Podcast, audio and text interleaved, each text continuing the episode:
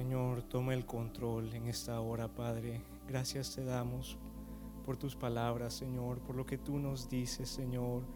Que hoy veamos tu gloria, Señor Jesús.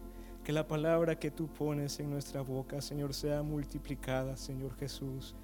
Glorifica tu nombre en medio nuestro, Señor. Amén. Dios les bendiga, hermanos. Eh, es un gusto estar con ustedes de nuevo. Se, escucha, sí, ¿verdad? Sí, macizo. Eh, eh, oyendo la, una de las palabras proféticas, pues mencionaba que el Señor pone una palabra en, nuestras bocas, ¿verdad? Y eh, esa es la idea de lo que les quiero compartir el día de hoy, de que todos nosotros en algún momento de nuestras vidas tenemos una palabra que compartir, ya sea por experiencia o porque el Señor nos habla de una u otra manera, pero tenemos algo. Y yo titulé este, este corto mensaje, Compartamos lo que recibimos. Voy a tratar de ir eh, no tan rápido como, como otras veces. Y quisiera que, que me acompañasen a Mateo 28. Mateo 28, versículo 18. Dice así, y Jesús se acercó y les habló diciendo, Toda potestad me es dada en el cielo y en la tierra. Por tanto, id y haced discípulos a todas las naciones, bautizándolos en el nombre del Padre y del Hijo y del Espíritu Santo, enseñándoles que guarden todas las cosas que os he mandado. Y he aquí yo estoy con vosotros todos los días hasta el fin del mundo. Amén. Eh, todos hemos escuchado este pasaje, ¿verdad? Es la gran comisión. Como cristianos somos embajadores de nuestro rey y nuestras vidas son cartas abiertas que otras personas leen a diario, eh, ya sea por la manera en que actuamos, la manera en que hablamos, las palabras que nosotros decimos, cómo reaccionamos ante cualquier tipo de situación, cómo reaccionamos cuando estamos bajo presión, cómo reaccionamos cuando alguien eh, nos trata mal, por ejemplo. Somos constantemente observados por, por las personas que nos rodean. Y en este pasaje el Señor nos ordena ser discípulos, enseñar lo que Él ha mandado y Él promete estar con nosotros. Y yo cada vez que leo este pasaje, yo me imaginaba que esto es como para, eh, para, para, el pastor, para aquel evangelista que está con un ministerio en algún otro lado, porque yo lo miraba como algo muy difícil, ¿verdad? Es sin duda eh, un acto de coraje, un acto de valor. Y uno se puede preguntar, bueno, si yo quiero compartir del Señor, ¿qué le puedo decir a la gente? ¿Cómo me voy a acordar de todo lo que dice la Biblia, verdad? ¿Y, qué tal si, si, yo comparto y se pone a preguntar a esta persona, ¿qué, ¿qué le voy a responder? ¿Qué tal si no tengo una respuesta? ¿Y qué tal si no me creen? Y yo quisiera compartirles un poquito también acerca de la historia del evangelismo reciente. Si nos remontamos al siglo XVIII, encontramos nombres como George Whitfield y Jonathan Edwards. ¿Han escuchado acerca de ellos? Sí, estos hombres iniciaron el primer gran avivamiento. Eh, Whitfield predicó en Bristol, en Inglaterra, y Jonathan Edwards en Massachusetts, en Estados Unidos. Y este movimiento terminaría afectando a todo Estados Unidos en su época colonial, a toda Inglaterra y a toda Europa en ese tiempo comenzó con estos dos hombres. Y el imperio británico en ese tiempo sería usado para preservar y proteger y diseminar el Evangelio. Era una época de dominio católico romano, si, lo podemos recordar. Y la Gran Bretaña victoriana pues gozó del poder inigualable y dominio absoluto. Hermana, si puede por favor poner la foto que dice imperio. Su territorio se extendía literalmente alrededor de todo el planeta. En la época de estos predicadores se decía que el sol jamás se ocultaba sobre el imperio británico. Ahí está, eh, no se mira toda, pero ustedes pueden ver que abarca desde donde está Inglaterra, Estados Unidos, África, Asia, Australia, o sea, prácticamente todo el mundo. Eso dominaba, eso era el Reino Unido, eh, Gran Bretaña. Y les menciono esto porque este imperio fue cuna de muchos evangelistas, ¿verdad?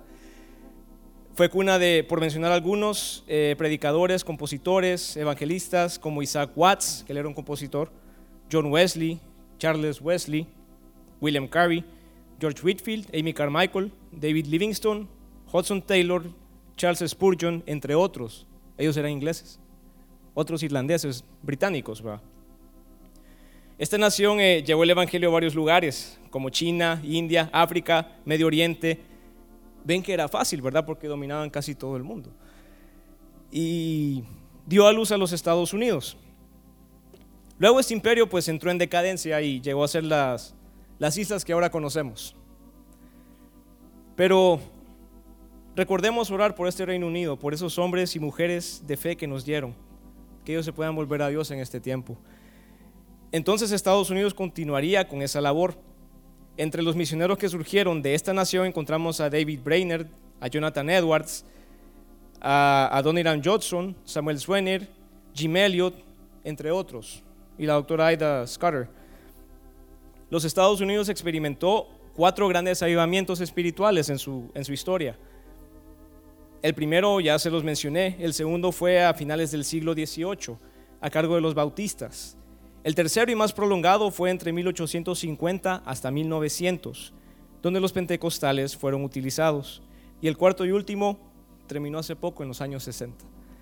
Y ese eh, fue con evangelistas que algunos de nosotros pudimos ver y escuchar, como Oral Roberts, Billy Sunday, Billy Graham en, el inicio de su ministerio, y Catherine Kuhlman.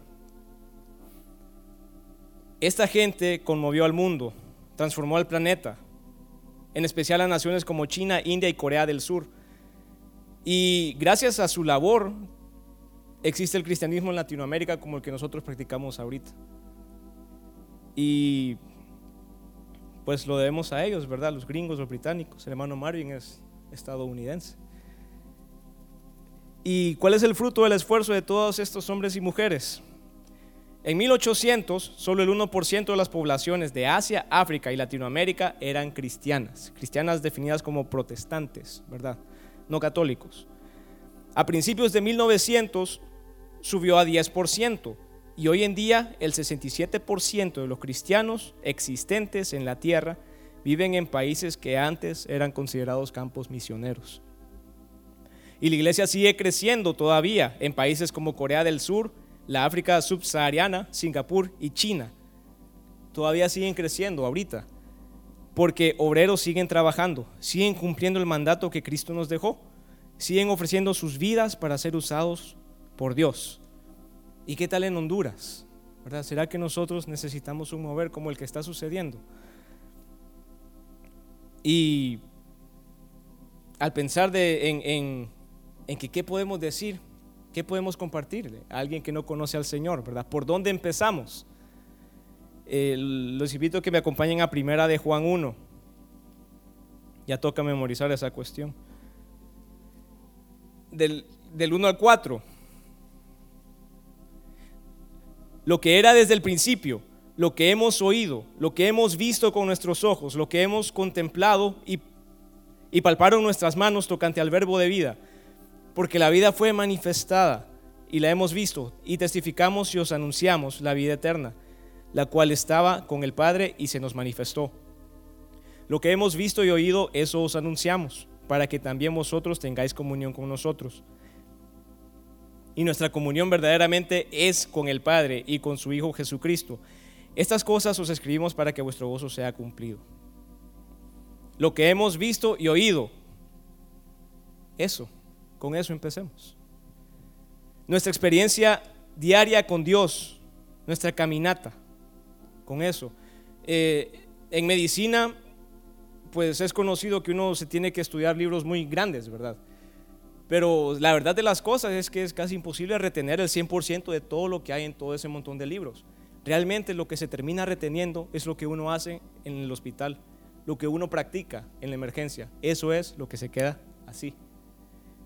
Entonces, nuestra experiencia diaria con Dios, eso es lo que le puede dar vida a otra persona. También cómo tratamos a nuestros hermanos, cómo tratamos a los demás. Eso también es lo que habla, es la que da testimonio y muchas veces es una voz más fuerte que nuestras propias palabras. Dios promete que no estaremos solos al intentar compartir acerca de Él. En Hechos 13, del 1 al 4, se menciona cuando Pablo y cuando eh, Bernabé iniciaron su primer viaje misionero. Y dice el versículo 2, ministrando estos al Señor y ayunando, dijo el Espíritu Santo, apartadme a Bernabé y a Saulo para la obra a que los he llamado. Entonces, habiendo ayunado y orado, les impusieron las manos y los despidieron.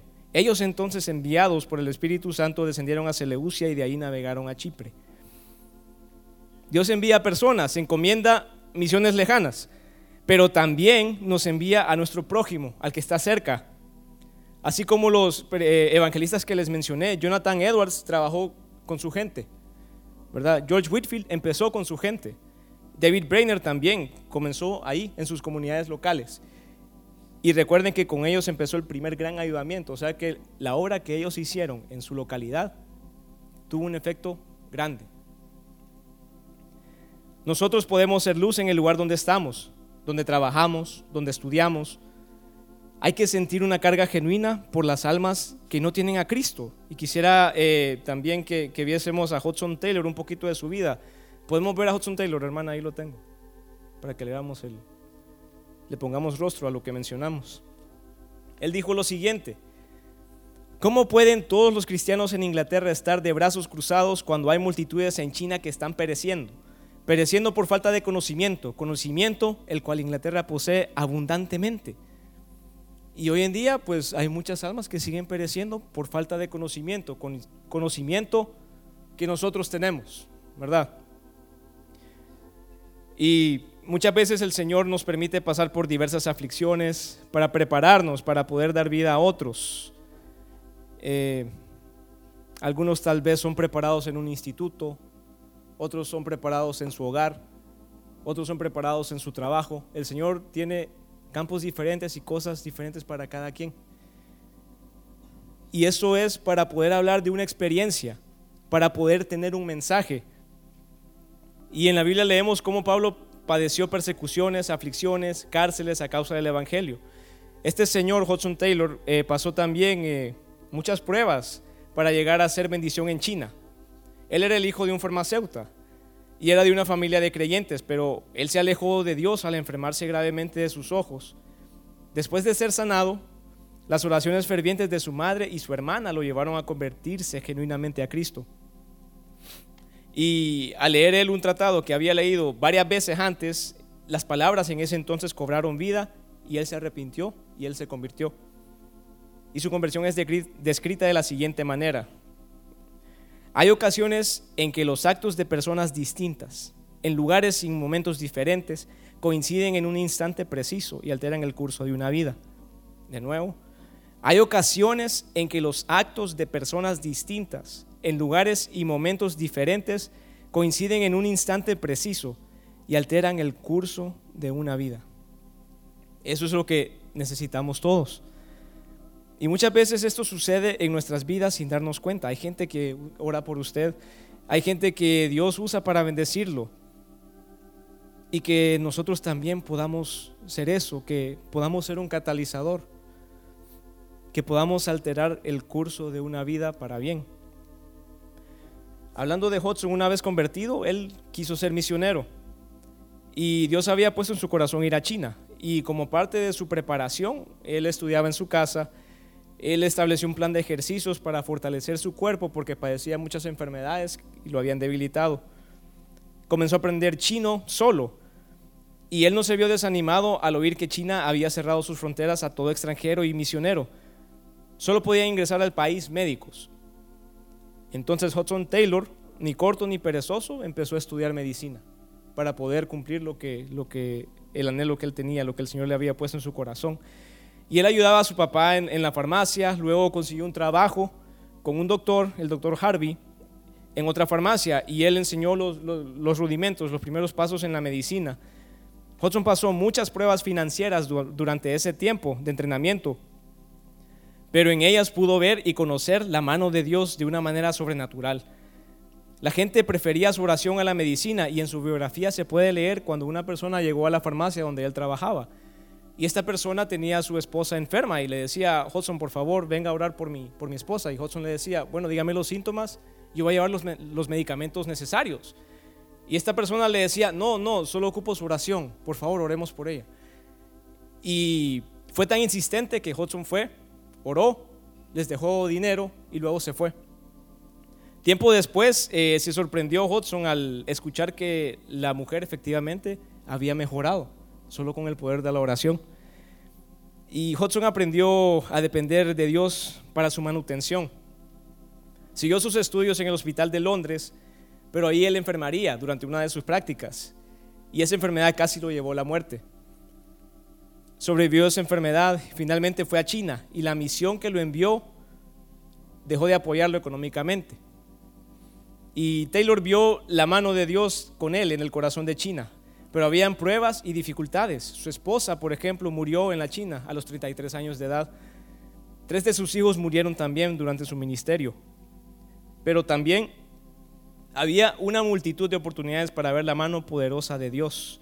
Y eso está descrito en su biografía. Yo los invito a que ustedes puedan leer esa biografía. Es algo muy bonito para leer. Al final de su vida había más de 18 mil cristianos bautizados chinos y más de 850 misioneros en China, solo con su labor. El doctor Taylor murió en China, rodeado de paz. En su tumba yace el siguiente escrito, Hudson Taylor, un hombre en Cristo. ¿Cuántos quisiéramos que ese sea el testimonio que se diga de nosotros? Un hombre, una mujer en Cristo, alguien que conmovió una nación entera, o alguien que conmovió una vida, alguien que alteró el curso de una vida que iba encaminada hacia el infierno.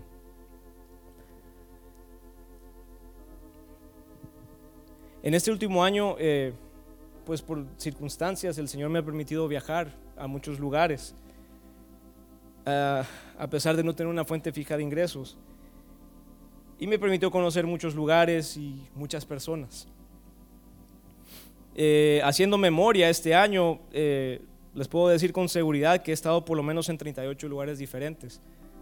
Y para testimonio, para gloria de Dios, aproximadamente solo en el 18% de esos lugares yo tuve que usar el dinero o el dinero o el apoyo de mis padres.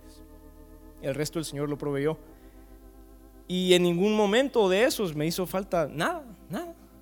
Porque como decía una de las profecías, Dios es fiel.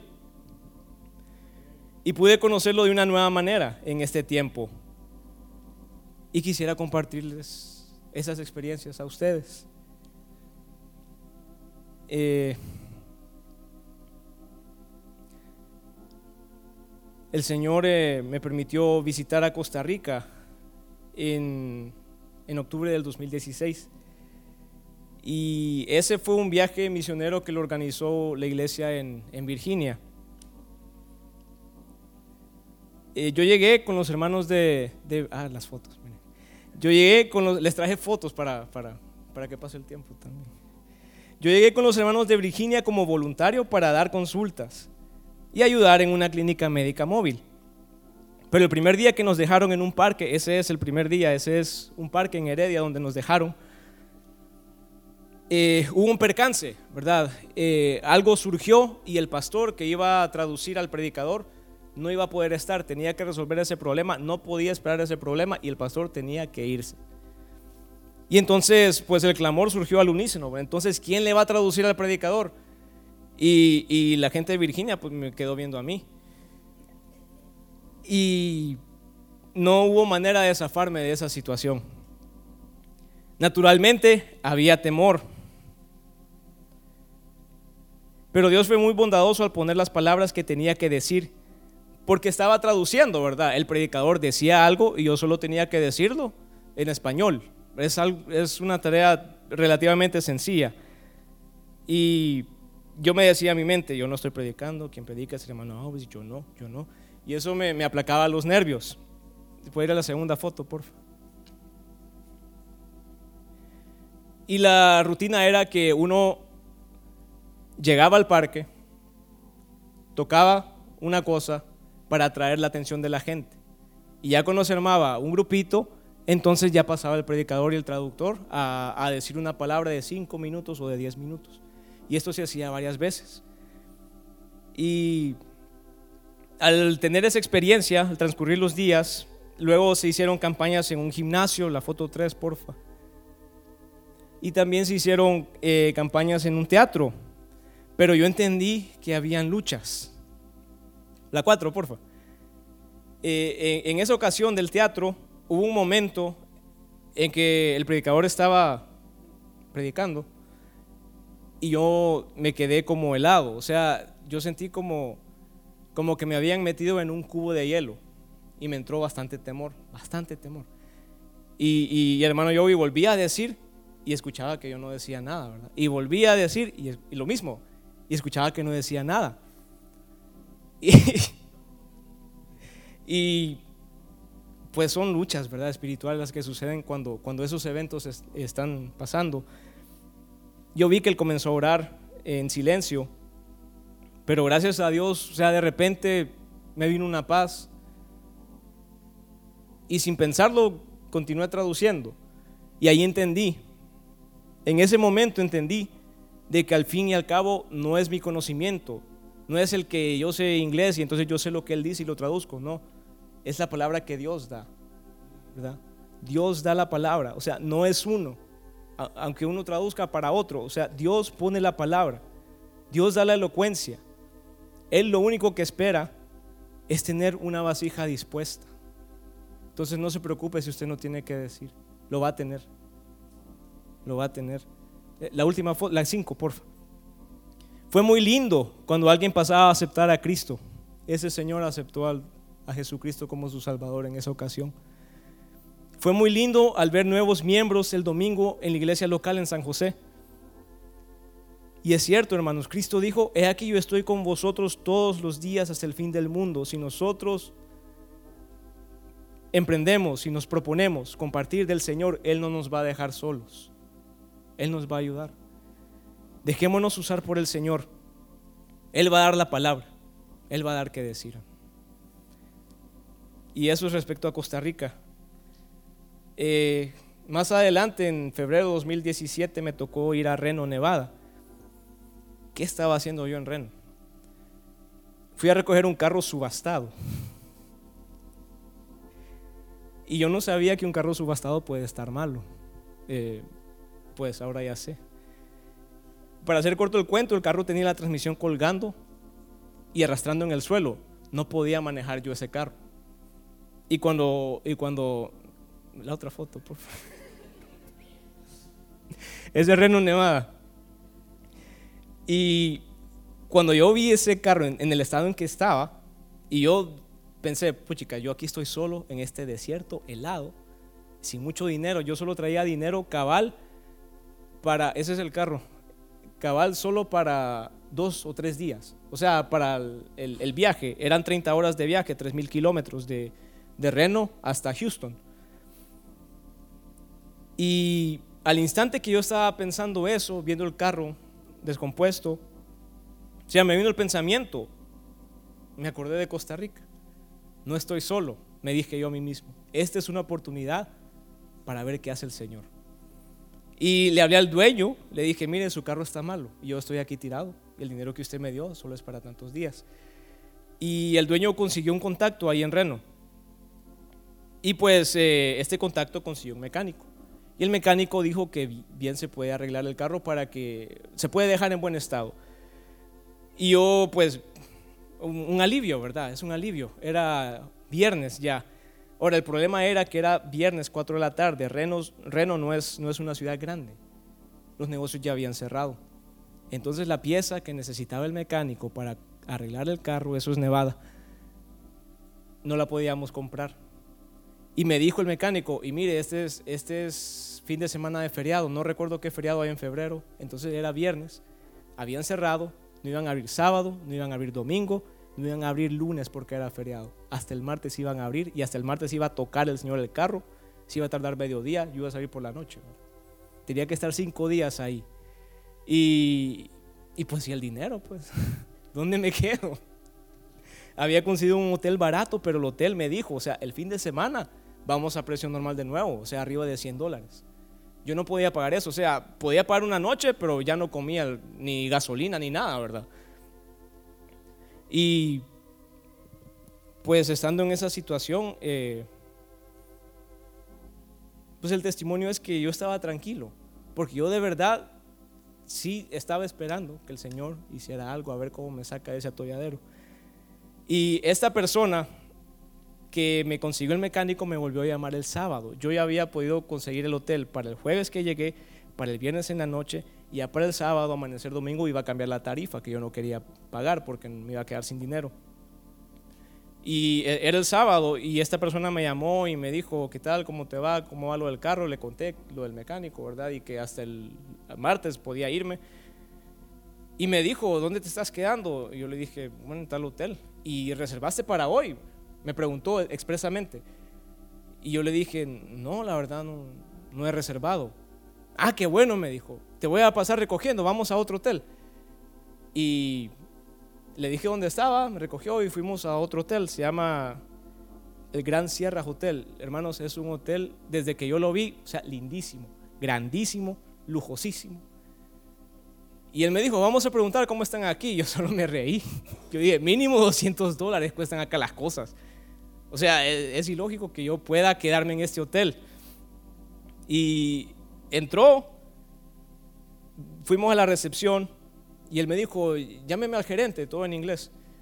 Vino el gerente, sacó él su celular y él dijo esto, miren, yo me gané esto hace como un mes, pero yo quiero que la use. Y el gerente lo vio, lo quedó viendo él. ¿Usted quiere que se la demos a él? Sí. Ah, bueno, no hay ningún problema. Ok, le vamos a dar lo que usted ganó a él. Eran dos noches gratis en el hotel, hermano. Pero faltaba la tercera noche, ¿verdad?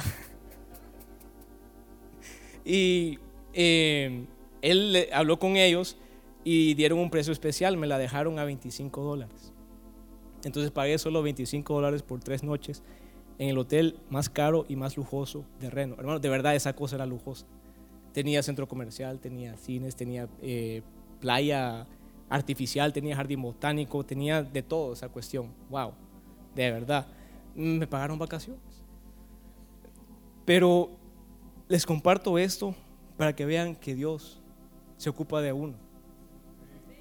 Yo pasé en un instante de estar en la calle pensando en que tal vez llevo el carro a Walmart y ahí duermo, a estar en una suite inmensa, lujosa, por tres noches a solo un poquito más de 20 dólares. ¿Verdad? El Señor cuida de sus hijos. Cuando Dios nos manda, Él cuida de nosotros. Él es el dueño de todo. La foto número 3, ¿cuál era? La foto 3 de, de Nevada. Sí, ese era el carro, ese Dodge. Ahí estuve por 30 horas, hermano. Gracias a Dios lo dejaron bien. Y gracias a Dios eh, llegué seguro a Houston, pero con algo nuevo, con una fe renovada por esa experiencia. Y no solo me pasó en Reno, eh, debido a que salí tarde el martes, tuve que dormir en Las Vegas. Y en Las Vegas sí pude conseguir una tarifa como de 25 o 30 dólares. Era un, cuarto eh, no muy bonito, claro. Pero cuando llegué al hotel, yo dije, mire, aquí está mi reservación. Me dice el, que estaba ahí, me dijo, mire, disculpe, hay un error. Todos los cuartos ahí están tomados. Todos los cuartos ahí están tomados. O sea, no hay cupo. Y yo lo quedé viendo, bueno, ¿y entonces por qué, por qué pude reservar yo? ¿Por qué dio mi cuarto, verdad? Y él me dijo, no, lo que vamos a hacer es que le vamos a dar una de las otras habitaciones, las de 80. Yo le dije, no, yo no tengo ese dinero. El mismo precio, fue nuestro error, no se preocupe. Y entonces gracias a Dios, quedé en una habitación muy bonita, ¿verdad? Una habitación bonita. Y ahí también pude ver la mano de Dios. Dios cuida de usted. Dios cuidará de usted donde sea que lo mande. Y ahí pues las fotos que les traje eran de Nevada. Es un desierto, pero es lindo, hermanos, es lindo. De noche las estrellas se ven como yo no las he visto en ningún otro lado. Es súper bonito. Y fue una muy bonita experiencia donde, donde pude experimentar lo que les compartí. No ocupa llevar dinero ni alforja. Así es como el Señor mandaba a sus discípulos en Lucas 10. Bueno, Nueva York. En Nueva York yo fui a hacer una práctica. Si puede poner la foto 1 de Nueva York. Una práctica de medicina, gracias a Dios se abrió una puerta y, pude visitar un, hospital, una clínica. Chiquito me miro ahí, ¿verdad? Ese, señor es de... y les agradezco sus oraciones, hermanos. Eh, ha sido un tiempo duro allá, pero el Señor está comenzando a abrir puertas. Les pido que sigan orando, ¿verdad? Conocí a gente de Polonia, de India, de Pakistán, de Holanda, de Corea del Sur, de Filipinas, etc. También conocí a un niño, la foto 2, porfa. Eh, este niño tenía 8 años, eso lo, tomé de la azotea del hospital. Este niño de 8 años, del cual yo les quiero hablar, eh, vivía donde yo fui hospedado. Él es familiar. Este niño va a una escuela católica, pero su familia no va a la iglesia. Y este niño no había conocido a su Dios personalmente. Eh, y me fijé que en esa ciudad, la ciudad de Nueva York, pues enseña mucho el libertinaje, la tolerancia a cosas perversas, aún en las escuelas denominadas católicas. Y pues yo estuve casi dos meses en, Nueva York, conviviendo con, ellos, con, con la familia. Y una noche estábamos todos ahí, pero se acercó este niño y me quedó viendo y me dijo, mira, ¿me puedes dar un abrazo? Y cuando yo lo volteé a ver, o sea, él lo dijo con tanta necesidad, hermanos, con tanta necesidad, que yo le di el abrazo y le dije, eh, Dios te bendiga, ojalá puedas conocer a tu Dios, le dije. Y yo lo que siento es que hay mucha gente así en el mundo, hermanos. Hay mucha gente que tal vez no necesita una palabra Solo necesita ver el amor de Dios manifestado. Y pues a este niño yo no le predicaba, ¿verdad? Pero él, conforme transcurrían los días, me decía, me preguntaba, mira, ¿cómo sabes que Dios es real? Y yo le decía, puedes sentir al Señor, o sea, es como el viento, sentís al viento, pero no lo ves, lo puedes ver en, en cosas que te suceden, le digo yo. Y yo lo animaba, yo le decía, pregunta por él y yo te aseguro que él se va a acercar. Yo estoy seguro que el Señor va a tocar a ese niño. Terminé mi práctica y me fui. Y tiempo después fui llamado para una entrevista en un hospital de Nueva York. Entonces me tocó regresar. Y para mi sorpresa, el niño y su mamá empezaron a ir a una iglesia. Y preguntando, al parecer, pues fue un requisito de parte del colegio. O sea, el colegio le dijo, miren, tiene que ir a una iglesia para que se cumpla este requisito. Entonces buscaron una iglesia. Pero eso me animó, porque significa que Dios les tendió un lazo y comenzó a traerlos, ¿verdad? Y eso me anima, me enseña de que uno solo tiene que dar el empujoncito. Y Dios se va a encargar del resto. Dios se va a encargar del resto. Eh, la foto 3 de Nueva York, porfa. Me llamó la atención estar en esa ciudad porque es una ciudad que se predica a sí misma en sus calles. La otra, porfa, la 4. Esta foto me, me gustó porque ustedes ven que dice Chase ahí. Chase es un banco. Pero si usted junta las dos cosas, dice Chase Hope, persiguiendo esperanza. Y viendo la gente de Nueva York, pues yo siento que hay mucha gente así, ¿verdad? Gente que anda buscando una esperanza, gente que anda persiguiendo una esperanza. Y es necesario que alguien comparta la esperanza que nosotros tenemos para esta gente. Amén. Eh, la foto número 5. Ahí estamos, ese es el niño Salmo 90, 16 y 17. Salmo 90, 16 aparezca en tus siervos tu obra y tu gloria sobre tus hijos. Sea la luz de Jehová nuestro Dios sobre nosotros y la obra de nuestras manos confirma sobre nosotros. Sí, la obra de nuestras manos confirma. El Señor se va a encargar de todo. Él va a confirmar lo que nosotros hayamos comenzado. Lo que Él nos haya mandado hacer, Él lo va a terminar. Por último, hermanos, Puerto Rico Fui a Puerto Rico para ayudar en unidades médicas móviles en respuesta al, huracán María. Trabajé con gente también de, varios lados del mundo. Ese es el viejo San Juan, por cierto. Eh, trabajé con gente de Macedonia, de India, de Japón, de los Estados Unidos y naturalmente de Puerto Rico. Fue una labor netamente médica, pero mi equipo me decía, Fidel, ¿por qué eres tan diferente? Y lo decían sonriendo, intrigados, ¿verdad? Hasta uno de ellos me preguntó, mira, eh, ¿eres adventista? Y pues eso también me animó porque había una diferencia, ¿verdad? Había una diferencia de la cual yo, yo no estaba consciente. Y es que somos diferentes, hermano. Usted y yo somos diferentes al resto de la gente que vive en esta tierra. Que otros vean la diferencia que Cristo hace en nosotros. Nosotros no somos iguales al resto. Y esto no se los comparto para vanagloria, sino para animarlos. Si me pasó a mí, perfectamente puede pasar con ustedes. Que donde ustedes estén, la gente pueda ver una diferencia, pueda ver que uno no es igual que ellos. Mateo 5:16 dice lo siguiente, así alumbre vuestra luz delante de los hombres, para que vean vuestras buenas obras y glorifiquen a vuestro Padre que está en los cielos. Y hablando de la gente de Puerto Rico, eh, el testimonio que yo había recibido preguntando era que había dureza en, esa provincia. Había gente que no estaba dispuesta a escuchar a Dios. Pero después del huracán Irma, del huracán José y del huracán María, la cosa había cambiado un poquito. La gente con la cual yo me encontré era diferente, era gente receptiva, era gente que me mencionaba a Dios. Y uno de ellos me dijo, esto que sucedió era necesario para hacernos despertar. Lucas 10.2 dice lo siguiente, y les decía, la miesa la verdad es mucha, mas los obreros pocos. Por tanto, rogad al Señor de la mies que envíe obreros a su mies. Y yo eh, les quiero mencionar al hermano Eric Franco. Él se encuentra en este momento en Puerto Rico, que podamos ayudarlo en oración, ¿verdad? Porque esa, porque esa provincia, pues después de, esta, de estas tragedias que sucedieron, está en un, en un momento de necesidad, que el Señor pueda hacer una obra ahí, en este momento. Y por último, al regresar del viaje de Puerto Rico, yo iba con una maleta prestada porque la mía ya se había arruinado. Era de Tomás la maleta. Era. Al llegar a Houston vi un problema. Pongamos la foto 2, por favor. La maleta de Tomás. Lamentablemente se me había roto. Era un hoyo grande, grande, grande, hermano.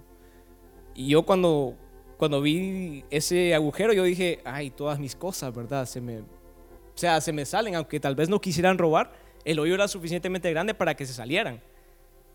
Pero me sorprendió lo siguiente. Espérame, aquí me perdí. Sí, para mi sorpresa, al revisar el hoyo, yo vi que algo lo tapaba. Y al abrir la maleta me encontré con esto. Eh, la, otra foto, por favor. ¿Ven dónde está mi Biblia?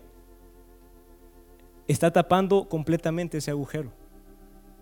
Y yo esa Biblia, hermanos, esta. O sea, yo cuando hice la maleta, yo meto toda la ropa y, hago esto, ¿verdad? No la coloco, o sea, yo no la puse ahí. Si ustedes se fijan, ahí hay un riel y ese riel está doblado, ¿verdad? Y a mí esto me maravilló porque pues el Señor aún cuida de nuestras cositas, ¿verdad? Él se encarga aún del más mínimo detalle. Su palabra es escudo, su palabra es lumbrera a nuestro camino. Él cuida de nosotros aún en lo más mínimo. Y en 2 de Timoteo 1, Pablo anima a Timoteo. En el versículo 7 dice lo siguiente. Porque no nos ha dado Dios espíritu de cobardía, sino de poder, de amor y de dominio propio. Por tanto, no te avergüences de dar testimonio de nuestro Señor, ni de mí, preso suyo, sino participa de las aflicciones por el Evangelio según el poder de Dios. No tengamos temor de empezar a compartir lo que Dios nos ha dado. No tienen que ser prédicas, tienen que ser simplemente nuestra experiencia, ¿verdad? La palabra que el Señor nos da a nosotros. Lo que leemos, lo que vemos, lo que oímos, lo que sentimos, lo que recibimos de Él. Que podamos empezar un quinto gran avivamiento, hermanos. Que digamos, con toda convicción, yo no me avergüenzo de dar testimonio de Él. Que seamos parte y contribuyentes al mover del Señor en este tiempo. Y recordemos, muchas veces podemos evangelizar a otros sin abrir nuestra boca. Marcos 16 para terminar. Versículo 15. Y les dijo, id por todo el mundo y predicad el Evangelio a toda criatura. El que creyere y fuere bautizado será salvo, mas el que no creyere será condenado. Y estas señales seguirán a los que creen. En mi nombre echarán fuera demonios, hablarán nuevas lenguas, tomarán en las manos serpientes, y si bebieren cosa mortífera no les hará daño. Sobre los enfermos pondrán sus manos y sanarán. Que podamos nosotros ver esto en este tiempo. Que la obra de Dios, la cual hace en nosotros, sea vista por las naciones.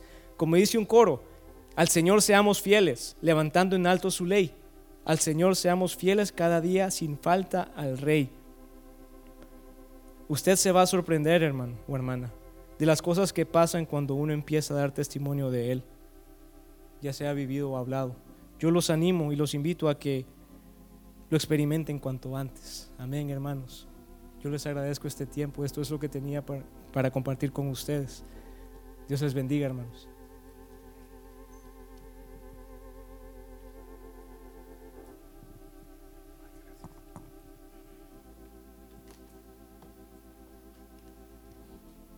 Amén. Sí, hermanos, empiece con poco.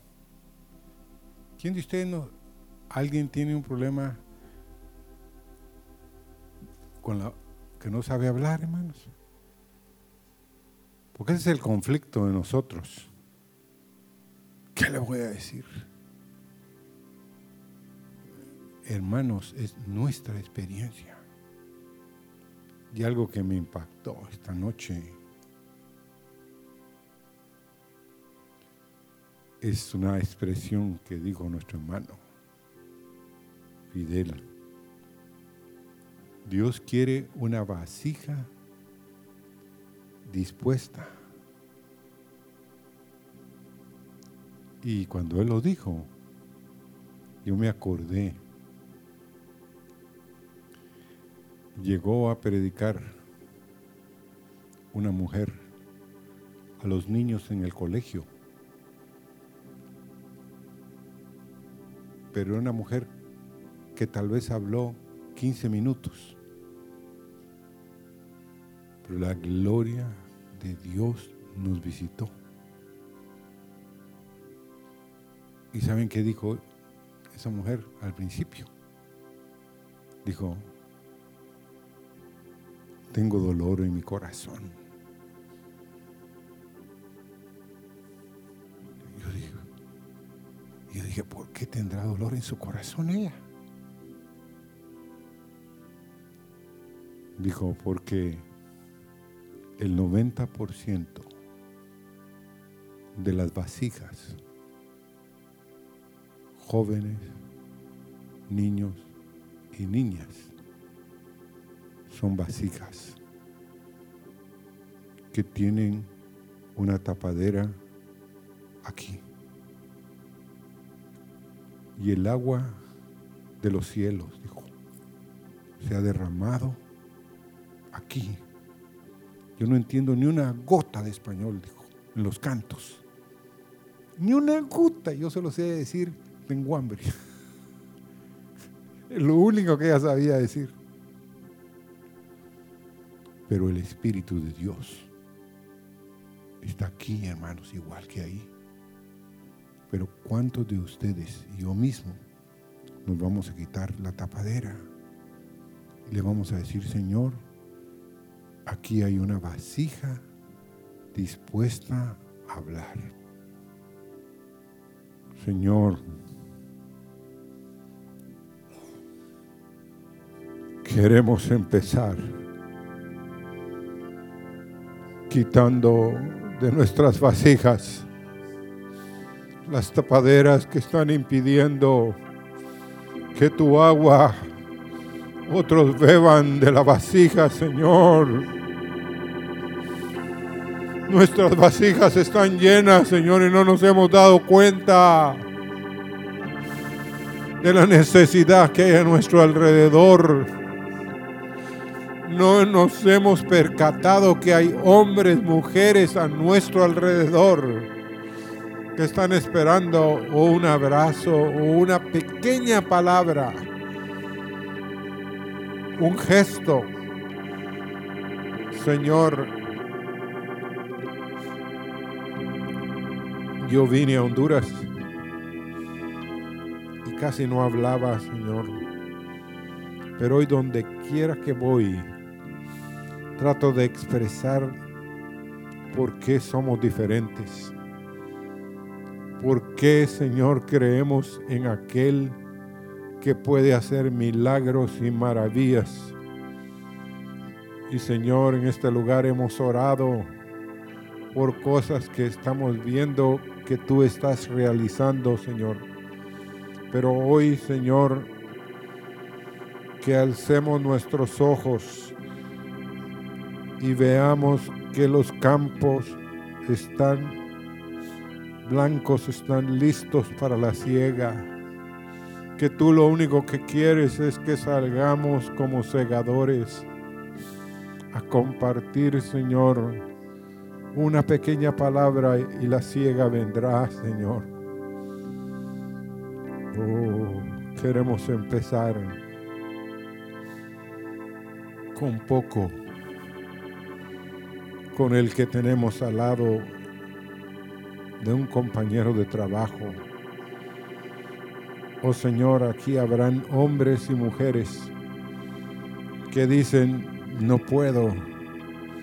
Señor, el testimonio de Hudson Taylor es tremendo, Señor, porque ese hombre, Señor, enfermo, perdió a su esposa, pero estuvo dispuesto a seguir y seguir adelante, Señor. Gracias por las vidas de hombres y mujeres, Señor.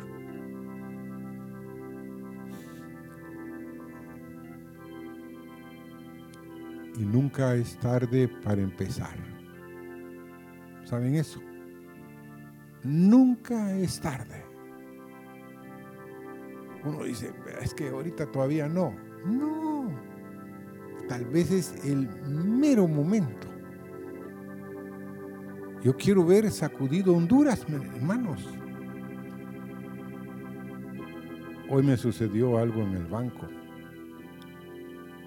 Estoy muy agradecido con Meli de eso. Yo tenía que ir a dos bancos. Y yo sé que hay una psicosis de miedo en el ambiente. Pero ella me dijo, ora y toma la decisión. ¿Dónde debes ir primero? Eso va a ser clave. Entonces cuando me monté en el vehículo le dije, Señor, escoge tú. Y que, la, y que sea un tiempo productivo porque no tengo mucho tiempo. Hermano, fue increíble. Y era algo que quiero que se lo graben. No era algo para mí. Era alguien para la familia García que tenía que hacer esa diligencia. Pero Dios abrió la puerta de una forma increíble, hermanos. La persona del banco hizo todo en 10 minutos. Todo lo que tenía que hacer ahí.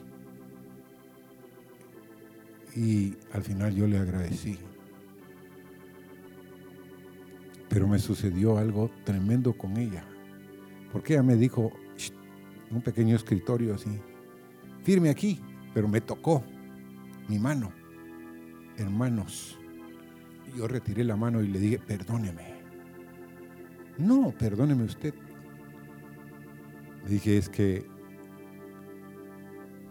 el otro día, yo en mi corazón, y tú le dije yo, tienes que tener mucho cuidado, porque hay hombres aquí, en este lugar, que van a venir y te van a tocar. Y yo no quisiera que tú, si no te has casado, solo la persona que se va a casar contigo te toque. Miren hermanos, usted es diferente, me dijo. Aquí no hay ese temor. Yo le dije, sí, soy diferente. lo que el hermano dijo. Hermanos, la gente quiere ver a los diferentes. Quiere tener contacto con alguien que no es del montón. Jesús andaba con los discípulos y los discípulos no se percataban con quién andaban. Hermanos, que seamos personas que los otros oigan. ¿Me entienden? Un gesto, una cosita puede impactar sus vidas. Y quiero que se pongan de pie, vamos a cantar tantos que esperan. ¿Qué esperan? El mover de las aguas. Entonces usted va a ser el que va a mover las aguas. Tantos esperan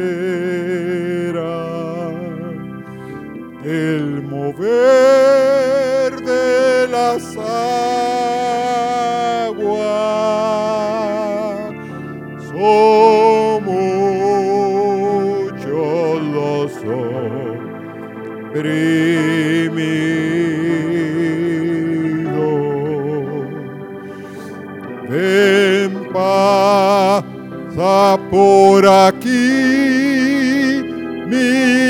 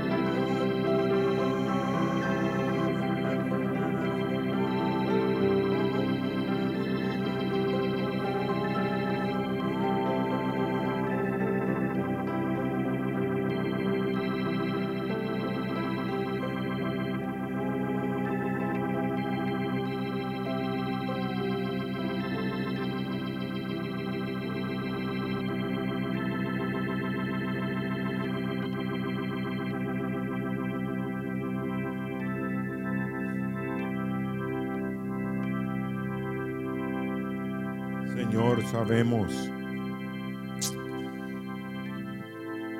que tú no necesitas miles. Tú lo que necesitas es de los pocos para tocar a muchos, Señor. Una palabra tuya, Señor, puede hacer milagros y maravillas en miles de vidas, Señor. Oh Padre, que en medio de nosotros haya hombres y mujeres que quieran abrazar esa visión de compartir, Señor, el pan que tú nos has dado, Señor. Gracias esta noche por tu misericordia y amor, Señor. Amén.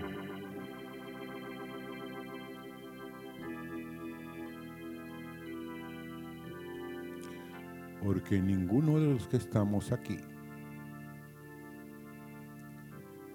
no tiene